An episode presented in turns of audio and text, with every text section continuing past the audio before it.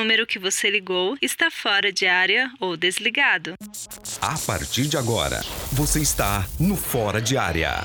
Você conhecerá pessoas que saíram de sua zona de conforto e estão fazendo a diferença mundo afora. Histórias atuais, aventuras, dificuldades, descobertas, gafes e recompensas. Por favor, aguarde enquanto o operador do sistema prepara a conexão. Господи, Вселенную премудро Ты создал. Все необходимое для жизни людям дал. Ты в чудо все устроила Твоя рука. Невозможно описать богат всех и добра Seja bem-vindo ao Fora de Área. Hoje nós temos mais uma vez um convidado super especial que vai trazer aqui uma história inédita. O nome dele é Leandro Lins, mais conhecido como Léo, e ele vai contar pra gente como foi ser um voluntário lá no Quirguistão. Atualmente o Léo é líder do Serviço Voluntário Adventista na União Leste Brasileira. Ele trabalha com a Igreja Adventista e ele vai nos contar então como é que foi levar a família lá para o Quirguistão. É, Léo, a gente está super feliz de ter você conosco. Desejamos aí muito sucesso para você já desde o começo aqui da nossa entrevista. E a gente tem muita alegria em poder ouvir essas histórias, é, ouvir de quem foi trabalhar em lugares tão diferentes. E o Quirguistão, olha que nome diferente. Eu tenho certeza que muitos que ouvem a gente talvez é, só ouviram falar desse país. Então eu queria te pedir para você aí já começar se apresentando e fala para a gente onde é que fica o Quirguistão. É um prazer para a gente estar, tá, para mim, estar tá aqui participando desse podcast muito legal que é o Fora de Área, sabe, levando o conhecimento de tantos lugares, de tantas pessoas que viveram aventuras incríveis em tantos lugares do mundo. E eu também aqui no Quirguistão, né? O operador já falou aí pra gente que eu sou o Léo, um soteropolitano, nascido, criado e apaixonado nessas terras baianas.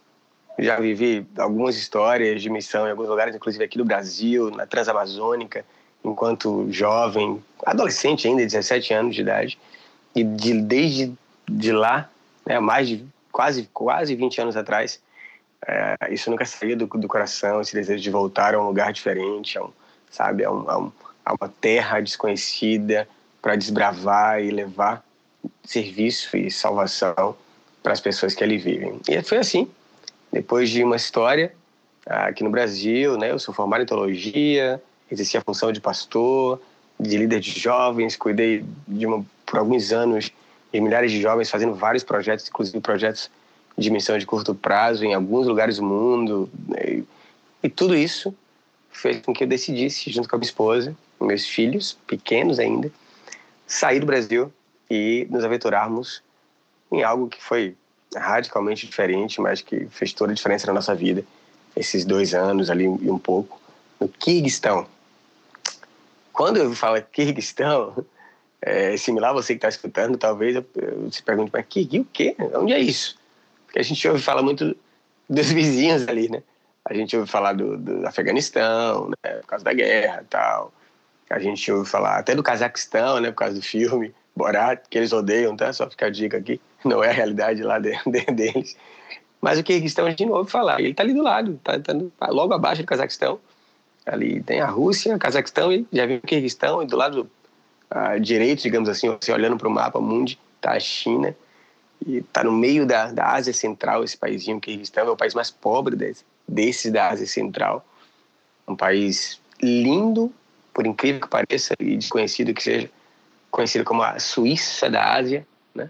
Por contra as suas montanhas e lagos azuis. Sensacional, sensacional. Você falou aí que quando bem novo, você teve uma experiência na, na Transamazônica. Você poderia falar um pouquinho disso? Porque eu sempre. Eh, eu sei que eu te perguntei do Kirguistão aqui, mas eu sempre fico assim tentando entender por que, que a pessoa vai para lugares como esse, né? Por que, que a pessoa atravessa o globo? E você falou que você teve uma experiência antes, quando novo, pelo que eu entendi, quando ainda solteiro, né? Sim, eu, eu, eu tinha 17 anos, vivia aqui em Salvador, já tinha terminado o ensino médio, estava começando a faculdade de publicidade trabalhava em uma empresa de publicidade, então para um menino de 17 anos, sabe? Ganhava super bem, vivia uma vida bacana, mas muita coisa me incomodava da, da, do formato da vida, do dia a dia, da, da mesmice, da, da comodidade, enfim. E eu recebi um convite para fazer um, projeto, trabalhar num projeto diferente, no meio da Transamazônica, na selva mesmo, lugares que não tinham água encanada, luz elétrica,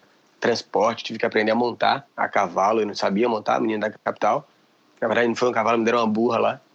eu aprendi a montar. E ali foram seis meses que mudaram radicalmente a minha vida, vendo pessoas vivendo tão isoladas, de maneira tão, sabe, em lugares tão inócuos, a pobreza, a falta de visão do mundo mesmo. E o, o outro aspecto, que é o aspecto da, da beleza, de uma beleza que eu, eu lembro uma vez que eu estava em uma das vilas lá, porque eram vilinhas assim, que alguns quilômetros de distância uma da outra, é, onde as pessoas moravam. E eu estava numa dessas vilas, deitei olhando para o céu à noite, sem luz elétrica, e eu vi o céu. E eu vi o céu de verdade pela primeira vez na minha vida depois de quase 18 anos. Eu nunca tinha visto o céu de verdade, estrelado, bonito, sem a influência da luz elétrica da cidade grande. E aquilo foi sensacional. Além de, de misturas e, e, coisas que eu vi na vida do dia a dia das pessoas que eu não, não, não via na, onde eu nasci, onde eu cresci. E dali eu tinha certeza que eu queria fazer aquilo pro resto da minha vida. Não sabia como, mas eu queria fazê-lo. Por isso, voltei de lá e fui estudar teologia para tentar ter esses, essas 24 horas do meu tempo dedicadas à vida dos outros, à vida de outras pessoas. E ao longo do, dos anos aí, como pastor de ministério, eu fui descobrindo e viajando e conhecendo até perceber que existia um, um mundo, uma janela que a gente chama de janela 1040, que precisa muito do, daqueles que desejam ir, que desejam ser voluntários, que desejam servir, fazendo coisas das mais diversas possíveis. E quando teve a oportunidade, já era casado, já tinha filhos, mas casei com uma menininha mais maluquinha que eu. e ela topou a, a, a, iniciativa. Ela queria tanto quanto ou mais do que eu. E aí nós fomos, e quando demos por conta, estávamos lá, nesse país não só distante, mas muito, muito diferente de tudo que a gente conhecia e entendia como, como cultura, como, como dia a dia, como vida normal. Que interessante. Você falou aí que você encontrou uma menininha mais maluquinha que você, né? É, é, o foco aqui da nossa entrevista sempre é a missão, mas é, eu gosto muito também de conversar sobre os aspectos que envolvem a missão. Né? É, se o sujeito quer de repente fazer missão, quer ser voluntário em algum lugar, ele é casado, ele precisa muito do apoio né, da, da pessoa, do seu cônjuge, né? É, como é que você sentiu isso aí com relação à tua esposa? Você já falou que ela apoiou, mas como é que foi isso aí quando você chegou para ela e falou, vamos para o Kirguistão? É, foi assim que aconteceu? Como é foi isso? Foi mais ou menos assim. É, na prática, a gente não sabia para onde ia. É, a gente surgiu uma possibilidade, a gente se inscreveu nesse projeto, que mas poderia ser para qualquer país do Oriente Médio ou da Ásia. E a gente conversou bastante, orou, conversou com nossos filhos. A gente tinha dois filhos já, uma ainda com cinco anos e o outro com com seis e pouquinho, é bem, bem pertinho que a gente teve. E é mesmo crianças, a, a importância de você estar é, com a decisão em conjunto com a tua família, a sua esposa, se você é casado e não tem filhos, mas teu esposo e teus filhos, se você tiver filhos, é, é fundamental para o sucesso da missão, para a felicidade da tua família. Não dá para fazer missão se está na cabeça só de um, sabe? E, e não é algo realmente da família que topa, porque os desafios são, são imensos tem um lado bom, maravilhoso, o crescimento cultural, o aprendizado linguístico, o crescimento espiritual sem igual, mas óbvio que tem todo um processo delicado de choque cultural, de aprendizado, de adaptação, que há um sofrimento que vocês têm que estar dispostos a sofrerem juntos. E aí como é que foi então essa essa transição, né? Quando as coisas começaram a acontecer, quando ficou então determinado, você falou que você não sabia inicialmente qual era o país e tal, depois o tempo passou e determinou então Kirguistão, ok. É, como que foi isso? Como que foi a chegada lá? É, é, tenta, tenta. Eu sempre falo assim para quem a gente conversa aqui para tentar pintar um quadro auditivo aqui para quem está nos ouvindo. Exato. Você chegou lá no aeroporto lá. É, é, tinha gente esperando, como que era, como que era a paisagem, era frio, era quente. Tenta, se possível, assim, descrever para quem está nos ouvindo aqui se sentir lá com vocês quando vocês chegaram lá? Vamos lá, o Kirguistão é uma mistura, cara. É uma mistura de É, pega, pega a imagem desses filmes árabes que a gente assiste, que você vê, sabe, do Oriente Médio, Uhum. e pega o filme russo que você assiste, e agora mistura os dois. Isso é o Kirguistão. É, é, é um país de arquitetura, sabe, e paisagem mais próxima à Rússia, mas de uma cultura ah, de influência árabe, turca, total. Né? O kirguiz vem do turco, na prática. Mas como ele foi dominado pela União Soviética os últimos né, 70 anos ali do comunismo soviético, e na prática ainda muito, muito influenciado pela Rússia, então ele é meio que o interior da Rússia, mas com essa cultura muçulmana, árabe, totalmente presente.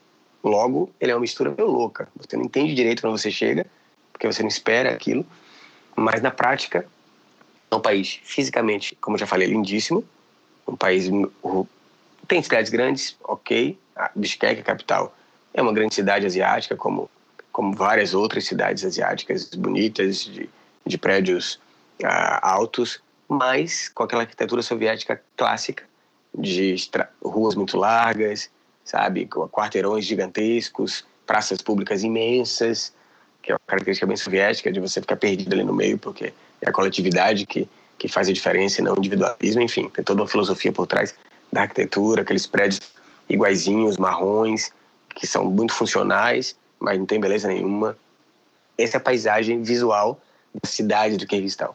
E fora das cidades, é um país montanhoso, como disse, de montanhas altas, com neve o ano inteiro no topo da montanha, com lagos azuis incríveis, com paisagens deslumbrantes. Os europeus descobriram lá, vivem lá nas férias. Todo lugar que você for montanhoso, você vai esbarrar com um europeu. Ah, os sul-americanos, como nós brasileiros, ainda não não descobrimos, ainda não. Eu encontrei nesses quase três anos que fiquei lá, passeando por lá, dois brasileiros. né? Dois brasileiros. Mas os europeus a gente encontra todo o tempo.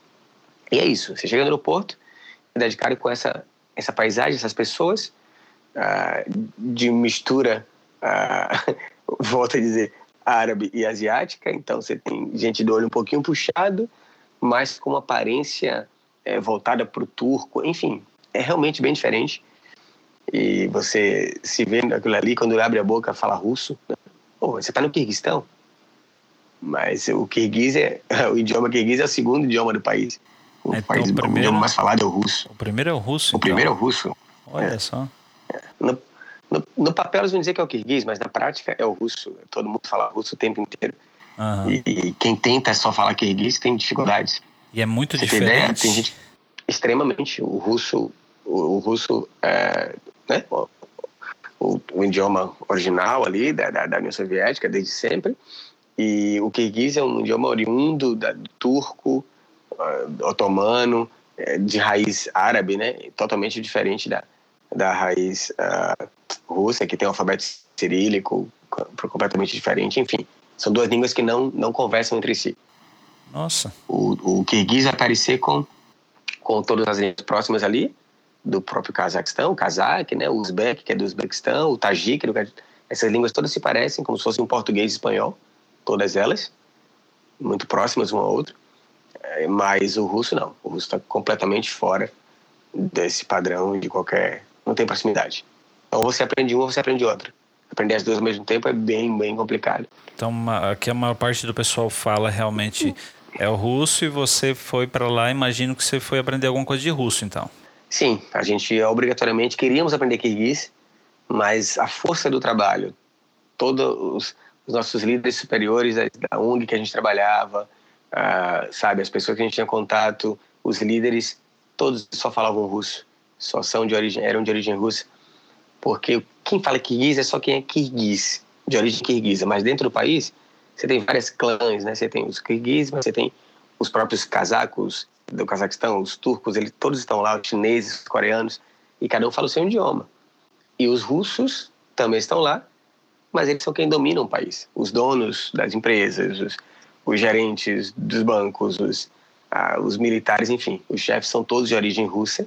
Logo, o domínio cultural russo ele ainda é ele ainda é presente no Kirguistão. Por isso a língua oficial é o russo. E a gente foi estudar russo, achou que não ia aprender nunca aquele negócio, porque realmente é surreal. É. Tinha colegas que estão lá há cinco, seis anos e na hora de dar uma palestra, falavam inglês, porque não, não tinham coragem ou, ou, ou segurança para falar em russo, apesar de falar muito bem russo já. E a gente tinha acabado de chegar, imagina, olhava aquele alfabeto, olhava as, pessoas, as coisas, aprendia ali. Lembra que a gente aprendeu, eu aprendi quando, quando perguntar quanto eram as coisas, né? Sim. Que em russo é skolkaeta. Skolkaeta. É, quanto é isso, né? How much this? E eu, beleza, aí eu saí, ó, todo empolgado, eu vou ali, vou comprar um, umas frutas ali no negócio. Aí eu chegava lá na feira, aquelas feiras uh, do Oriente Médio, a mesma coisa no Kirguistão, gigantes, eles chamam de bazar, né? Aham. Tudo que você imaginar vende lá. E aí eu chegava e dizia, escocaeta. Apontava lá uma fruta e a, a mulher respondia, né? Estou de vastipiat, sorokitri. E aí? E aí eu não sabia mais nada, não entendia nada. Sabia perguntar, mas não sabia depois pagar, né? Aí tem que ficar mostrando celular, botando em calculadora. Era um processo muito doloroso. E isso foi um grande, um, um, talvez um dos primeiros aprendizados que a gente teve. Que o nosso cérebro, ele é capaz de, de alcançar lugares, cara, e descobrir coisas que você não pensa que vai ser possível, né? Como falar russo. Então, quando você consegue se comunicar, aprende, escuta, entende, uau, aquilo é, é, é genial. Quando você chegou lá, Léo, qual que foi, qual que foi o trabalho? O que, que vocês foram, o que, que vocês foram fazer? Você mencionou que você trabalhou numa ONG. Como, como é que foi lá? Sim, a gente foi coordenar. A, o, o Kirguistão ele é meio separado em norte e sul. Então, o norte do país é onde o país é mais forte, mais bonito, mais organizado, onde o cristianismo já existe. E o sul do país é onde a gente brinca, costuma dizer que é o Kirguistão de verdade, né? o Kirguistão raiz. É onde se fala kirguiz, onde a comida é kirguiz, onde a, a, a arquitetura é mais kirguiz, enfim. A gente foi trabalhar no sul do país, uh, coordenando dois projetos que a gente chamava de centro de educação, para criar pontes de relacionamento com as pessoas uh, ali que ali viviam. Na, numa cidade chamada Osh, que fica na fronteira entre o Kirguistão, Tajiquistão e, e, e, e Uzbequistão. Então tinha muita gente do Tajiquistão e do Uzbequistão, além dos kirguizes ali. A gente tinha nessa escola aulas de inglês, de espanhol, uh, aulas de educação física com pilates e funcional para senhoras e a famosa escolinha de futebol que a gente tinha e aí dava 70, 100 guris lá, adolescentes.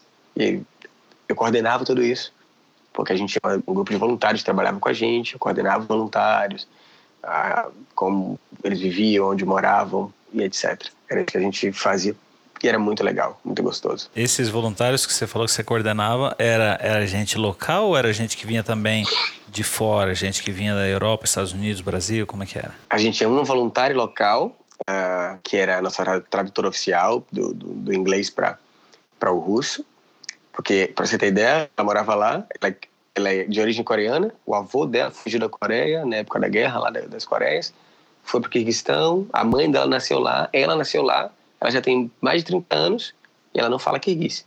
Ela só falava russo Nossa. e inglês. Olha.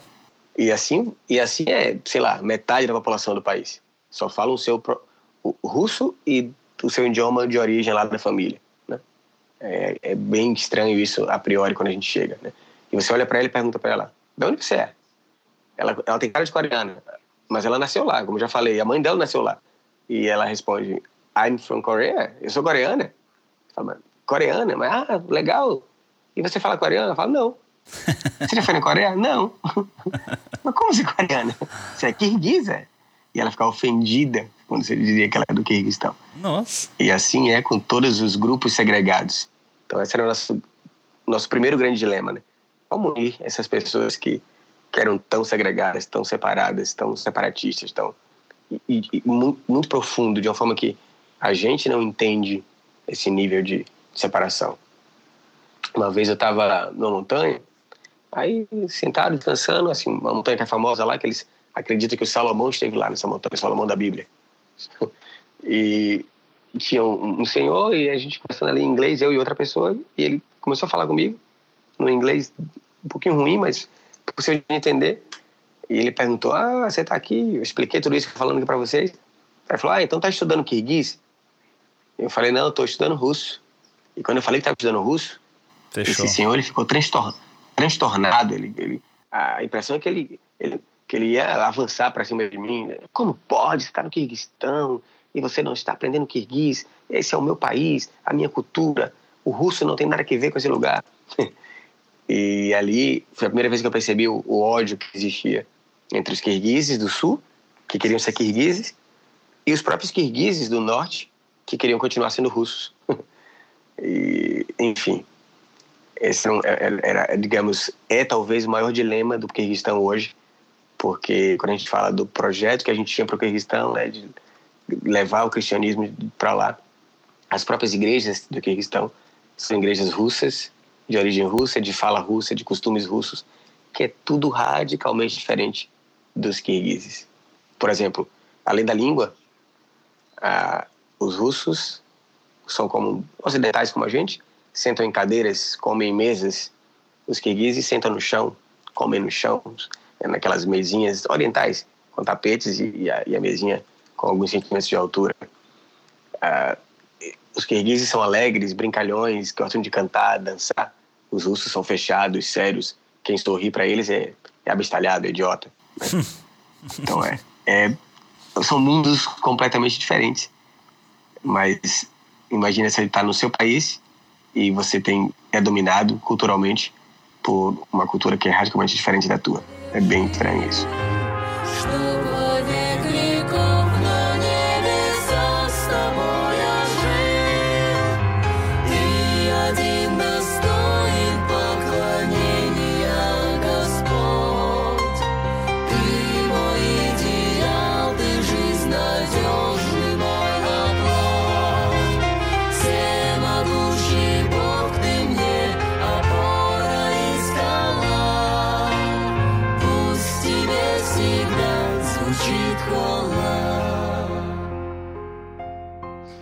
Pois é, e pelo que você falou, então é, é, a região que vocês viviam mais ao sul é realmente uma região mais, se a gente fosse colocar assim, é, mais fiel às raízes do, dos locais, né? Que não tem tanta influência externa.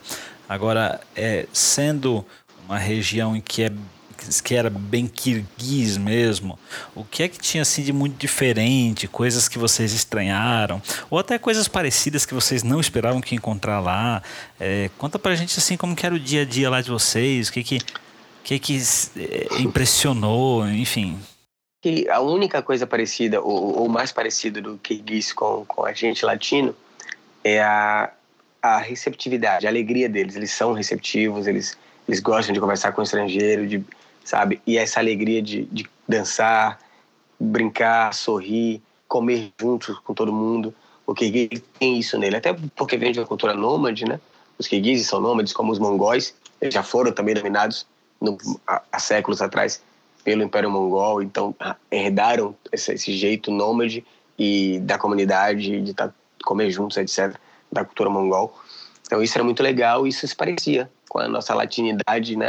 O brasileiro, enfim, o baiano, eu que sou baiano, é uhum. muito legal. Uhum. Por outro lado, ele, o, o, senso de individualidade não existe no Kirguiz, né? Se você é, para você entender de maneira mais simples, como eles vinham de uma cultura nômade, eles moravam em yurtas, né? Aquelas que na Mongólia chama de ger, aquelas cabanas, ah, como se fosse uma oca, mas que eles fazem de madeira e, e, e é fechado com peles de animais e tecidos e toda a família mora ali.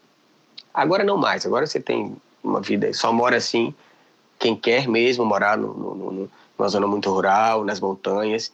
Eles usam hoje essas, essas yurtas como acampamentos mesmo de inverno, digamos assim. Mas no dia a dia quase não tem no Kirguistão. Porém, era do passado.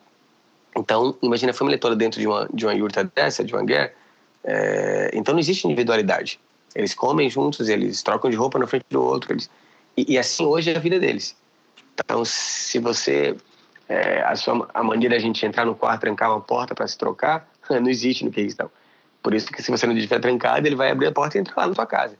Ele vai abrir e entrar no seu quarto, ele vai abrir a geladeira e pegar água. E, e, e aquilo é a coisa mais natural do mundo para eles, é normal. Ele não está ele tá entrando na tua intimidade, ele não está quebrando a individualidade. É simplesmente o comum. Não existe, não existe a comida sua e a comida dele. A gente é muito normal, a gente passa, tá andando na rua assim, compra um biscoito, é o seu biscoito, você compra e sai comendo. Então, mesmo tendo uns amigos do seu lado ali.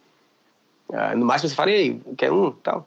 O Kirguiz não existe isso. Se ele comprar um biscoito, e ele está em grupo, aquele biscoito é, é, já é de todo mundo, automaticamente. Né? E eles, na verdade, eu se descobri depois de um tempo, né? Ah, descobri, não, é, não é logo que você descobre isso. Como é que foi? Você descobre depois de um tempo. Você que... foi comer biscoito sozinho, deu problema? não, como a, gente, como a gente recebia voluntários, eu comecei falando da voluntária, tinha essa local, mas a gente recebia todos os demais voluntários de fora, eram estrangeiros, da América do Sul ou da América do Norte, né? Os voluntários eram todos acidentais, não sabiam nada disso.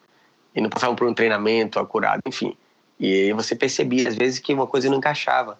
O voluntário que ia ali, fazia a comida dele, sentava no canto. Se fosse no ambiente onde estava kirguizes, era desconfortável, era, aquilo não era legal. Até que a gente entendeu o porquê que, que não era legal, né? Enfim, dentro das coisas, sabe, da, da cultura. Isso é mais do, do, do russo, mas o kirguiz também já é. Eles não têm, como vou dizer, a gente, para a gente seria educação, é falta de educação, mas para eles, para eles não é. Então não estou encontrando a palavra aqui, mas você se esbarra em alguém, não precisa pedir desculpa, isso é normal, entende? Pisa no pé, não tem. Por favor, quando você está aprendendo um idioma, você tem a tendência de, de usar a forma como você fala no seu idioma. Então a gente estava aprendendo russo, por favor em russo é pajausta. Então tudo que a gente ia pedir a alguém, alguma coisa, a gente fazia, não, pega essa, desliga essa, essa luz, por favor, né, pajausta, não sei o que lá, pajausta, tudo a gente falava. E, e, a gente percebia que eles tinham um olhar assim que era incomodado quando a gente fazia desse, desse jeito. A gente não entendia. Até que um dia essa voluntária local falou pra gente, falou, olha, Léo, você você fala muito, por favor, não tem que falar por favor. Você tem que falar, faça isso. Pegue água, desligue a luz. faça... Não tem que pedir por favor. e esse é o jeito deles de serem, né? muito brutos, assim, sabe? Na, na lata, não tem muita curva para para falar uma coisa, para fazer.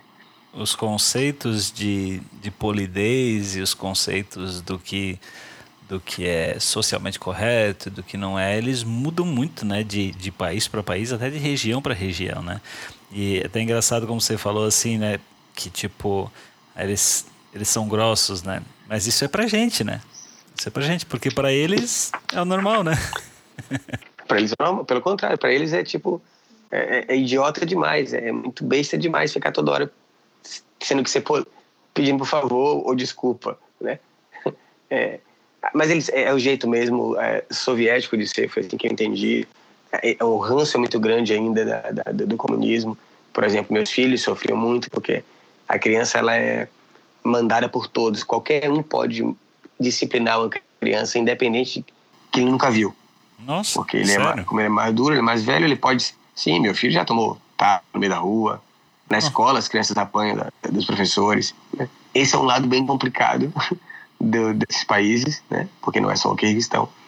E a gente passou ali na pele e, e sofria, né, né? Esse jeito bruto de ser e não polido, né? Como a gente está acostumado. Além de algumas coisas são engraçadas. Por exemplo, no aeroporto, uh, a gente tem um conceito de fila muito normal, né? No Ocidente. E em alguns lugares, mesmo no Oriente. Mas no Kirguistão, esse conceito não existe. Fila, não existe fila. existe a lei, do, a lei do mais forte é o mais rápido. Né? Então, imagina no check-in, depois do check-in, na hora de, de entrar para o embarque, todo mundo ali no saguão, quando a mulher, a moça chegar, a moça não, a mulher do, chega lá e chama para entrar no avião, brother, é todo mundo de uma vez pelaquela, por aquela única porta que está aberta. Né? Todos.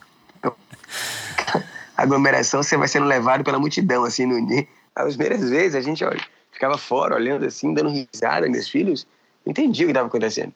E no final, depois de dois anos, a gente já estava lá no bolo, sendo levado pela multidão igual a eles, para poder se passar pela porta, porque senão você sempre era o último, sempre. E isso era, era surreal, era surreal.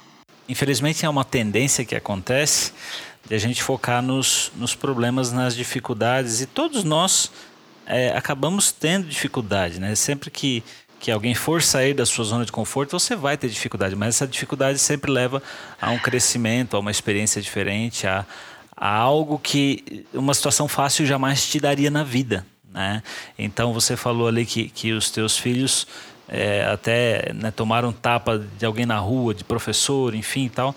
Como é que foi para eles, assim como criança, e, E hoje, eu não sei, né? Será que já aconteceu situações que eles contaram, olha, pai, aprendi isso, aprendi aquilo, tal. Você percebeu assim um amadurecimento nos teus filhos como criança? Queria queria ver assim se se houve alguma situação que você falou assim, caramba, olha meu filho amadurecendo aqui, você percebeu no teu filho criança tendo essa mudança já em alguma coisa? O que eu mais vejo nos meus filhos hoje, que a gente está de volta no Brasil, é essa, eles realmente são é, é, é muito mais maduros ó, do que outras crianças por vários aspectos, mas no aspecto da tolerância ao diferente. É, a gente aqui no Brasil, inevitavelmente ou infelizmente, a gente também tem, tem as nossas bolhas, sabe, de, de, sociais ou religiosas, e a gente se separa muito aqui e julga uh, os outros que não fazem parte daquela bolha que você que você está dentro, ou daquele grupo que você faz parte.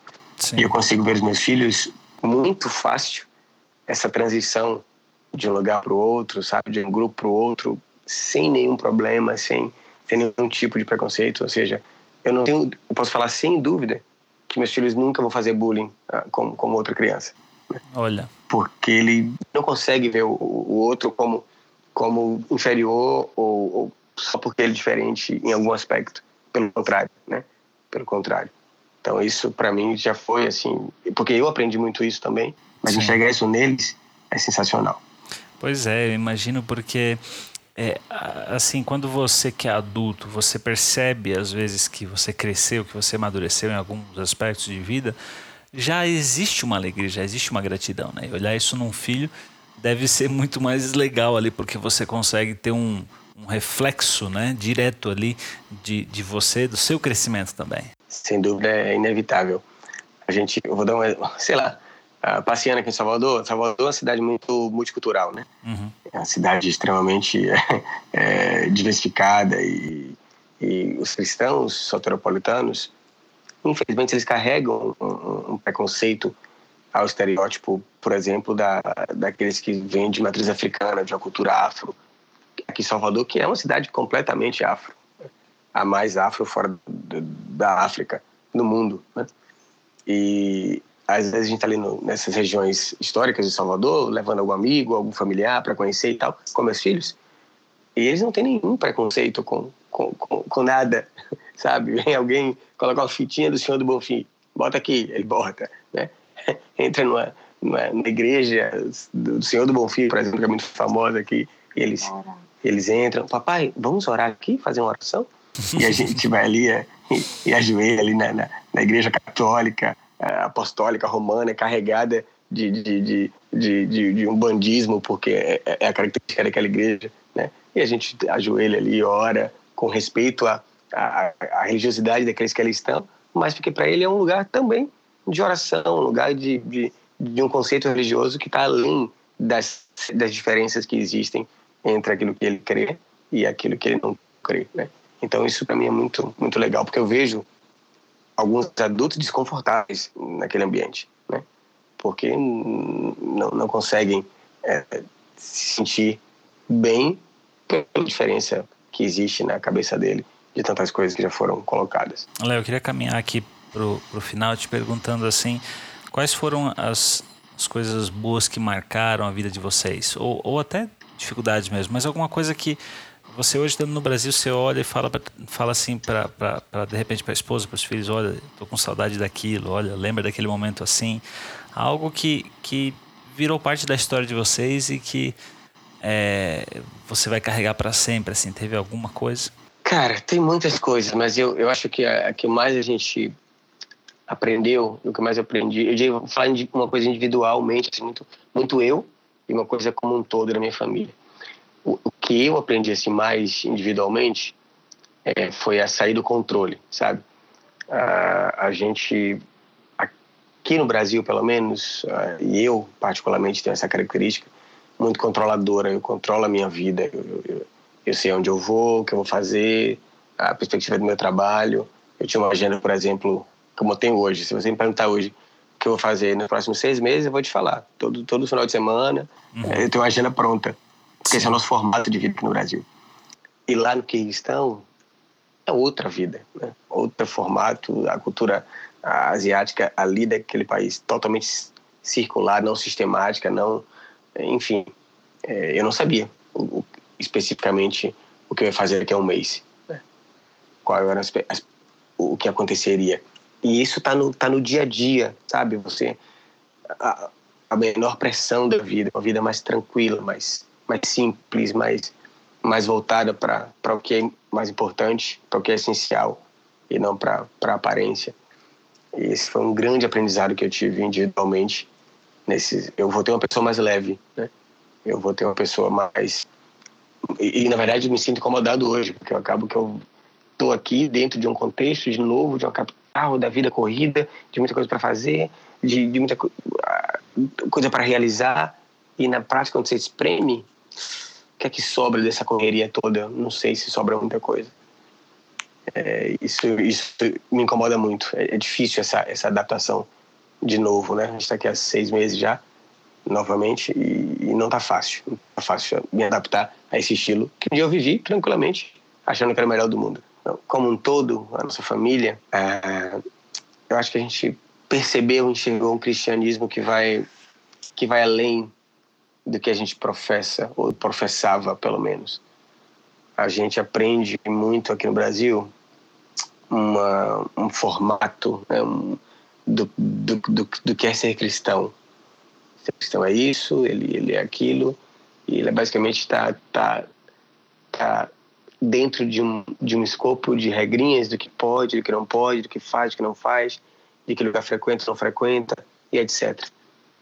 E isso parece ser muito importante quando você está aqui num país ocidental cristão como é o Brasil, hoje um dos mais cristãos do mundo, né? Mas quando você está em outra cultura, em um lugar onde o cristianismo não é nada, aonde não existe um, diferenças em relação a, ao que disse Deus ou disse Jesus, porque elas nem sabem quem é Jesus direito.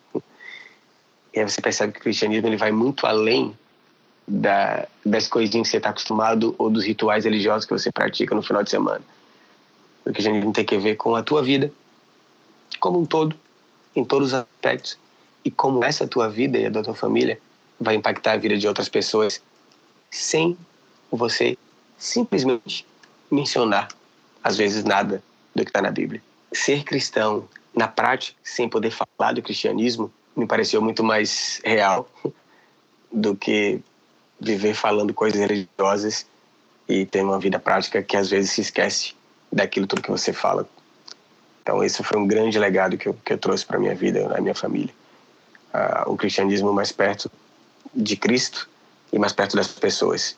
E um pouco mais distante dos rituais religiosos que a gente que a gente está acostumado. É mais uma vida cristã na essência, né? Não é tanto a aparência, né? Não é tanto o que você demonstra para as outras. Aliás, é o que você demonstra, mas não é, é tanto como você falou os pequenos é, as pequenas tradiçõezinhas, os gestinhos, porque em tal lugar tem que vestir de tal forma, porque em tal lugar tem que fazer aquilo. E mesmo o glamour, sabe? Não é, e mesmo o glamour, você, é muito fácil aqui.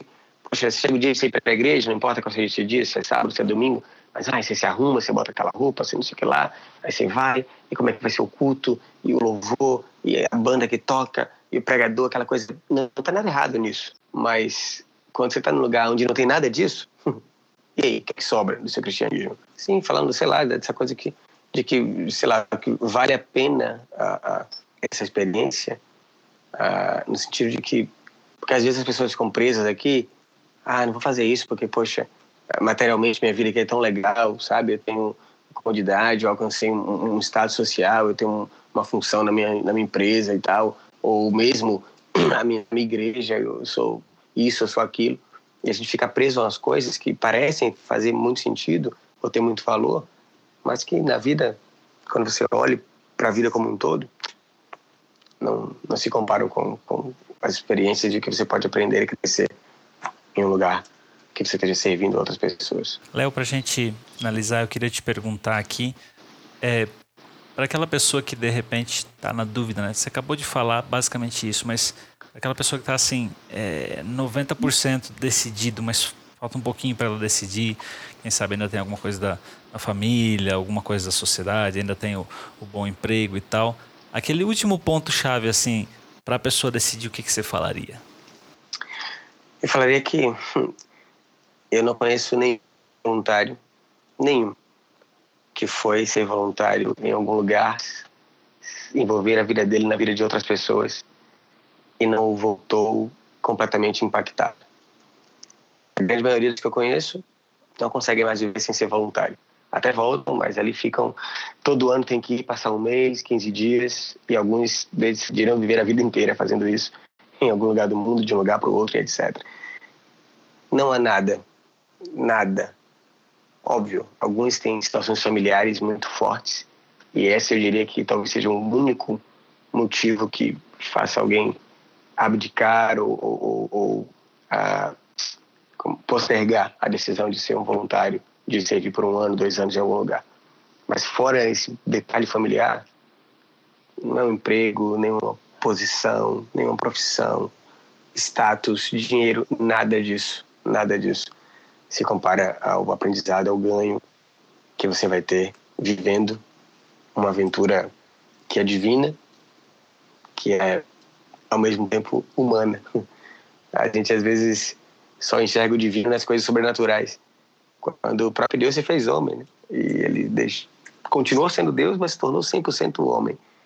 Então eu gosto de dizer que talvez um dos maiores reflexos da divindade seja sermos mais humanos, é a humanidade real. Quando a gente se envolve com seres humanos tão diferentes da gente, a gente enxerga uma divindade extraordinária. Então isso, isso é, não tem preço.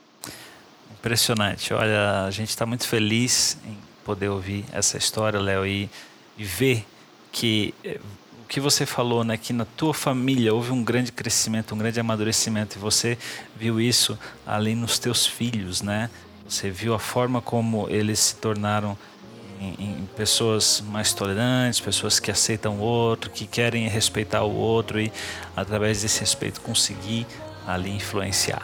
Então, é, eu quero te agradecer de coração por você ter aqui parado esse tempo para contar um pouco da história de vocês. Eu sei que tem muito mais coisa, muito mais coisas super interessantes, mas realmente a gente não consegue é, falar aqui por horas e horas, a gente sempre acaba limitando o nosso tempo.